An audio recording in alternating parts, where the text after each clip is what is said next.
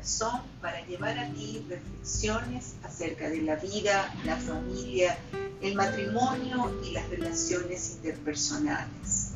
Soy Rosalía Moros de Borregales y les saludo cariñosamente desde la ciudad de Caracas, Venezuela. Hoy nos encontramos en el décimo episodio de nuestra séptima serie titulada Mi humanidad ante Dios. El episodio de hoy, Al abrigo del Altísimo.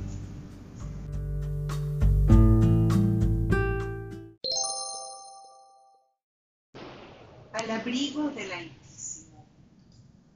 Hay una imagen de una experiencia que viví siendo niña que nunca se ha borrado de mi pensamiento.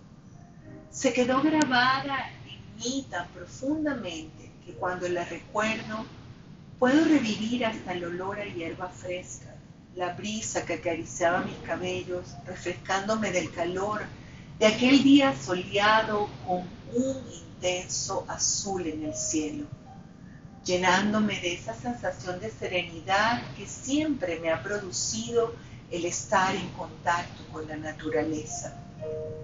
Mi padre estaba tratando de ayudar a parir a una vaca mis hermanos y yo estábamos de espectadores.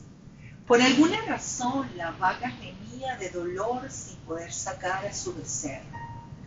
Entonces papá, experto en estas labores, metió su brazo en el vientre del animal e hizo un giro al pequeñito que estaba atascado. Al retirar su brazo, poco a poco, Aquel becerro fue asomándose hasta que salió completamente. De unos cuantos traspiés, luego se enderezó y se dirigió exactamente debajo de su madre para mamar. En mi mente de niña, aquella escena me dejó maravillada. El becerrito sabía exactamente a dónde tenía que ir a tomar el alimento para comenzar su vida. Centenares de escenas como estas se encuentran por doquier en la naturaleza. Hasta las bestias más temidas al nacer buscan a su progenitor, su refugio, su alimento para subsistir. Pero a diferencia de los animales, los seres humanos debemos ser protegidos y cuidados por nuestros progenitores, porque al nacer no contamos con la capacidad de ir voluntariamente hacia ellos. No estamos preparados. Una vez que tomamos conciencia de dónde está nuestro refugio, cuando ya hemos crecido y sabemos dónde está nuestra provisión, entonces regresamos a ese lugar, regresamos al amor que nos acogió al nacer. Luego crecemos y un buen día levantamos el vuelo para formar nuestro propio nido, para comenzar un nuevo ciclo, para parir nuestros propios hijos, para amamantarlos en nuestro regazo, para tener nuestro propio refugio.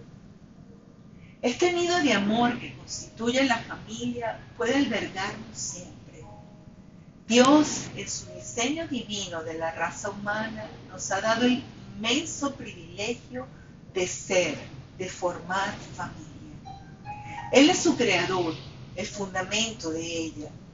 Y me gusta pensar que de la misma manera que el becerro sabía exactamente a dónde ir, todos hemos sido hechos para ir hacia la familia, hacia el diseño de Dios.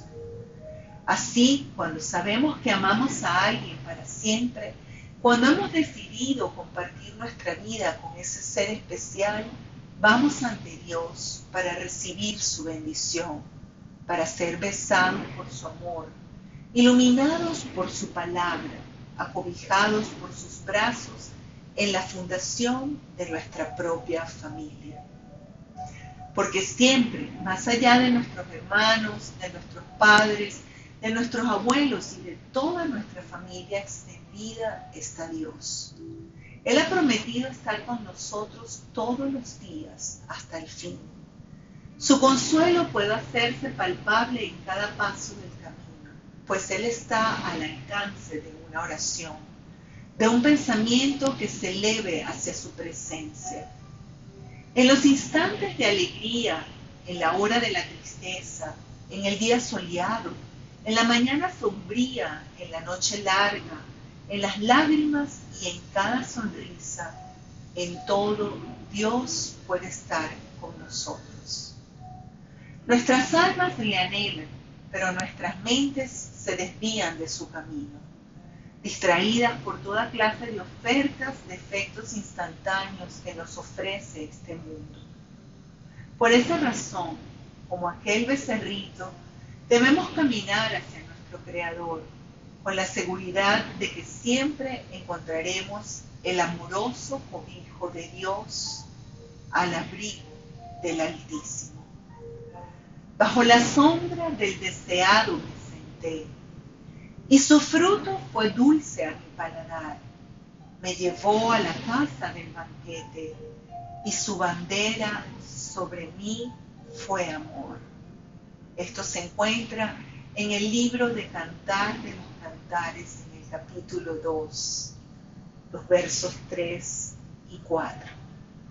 Es mi oración y mi deseo que puedas venir a la sombra de Jesús, a la sombra del deseado, del amado de Dios, de su unigénito Hijo, y así como aquel becerrito que sabía dónde ir apenas salió del vientre de su madre, así también tu corazón sepa dónde ir, porque Dios siempre te está esperando para abrigarte para cobijarte en su casa, en su casa de amor. Que Dios te bendiga. Ven al abrigo del Altísimo.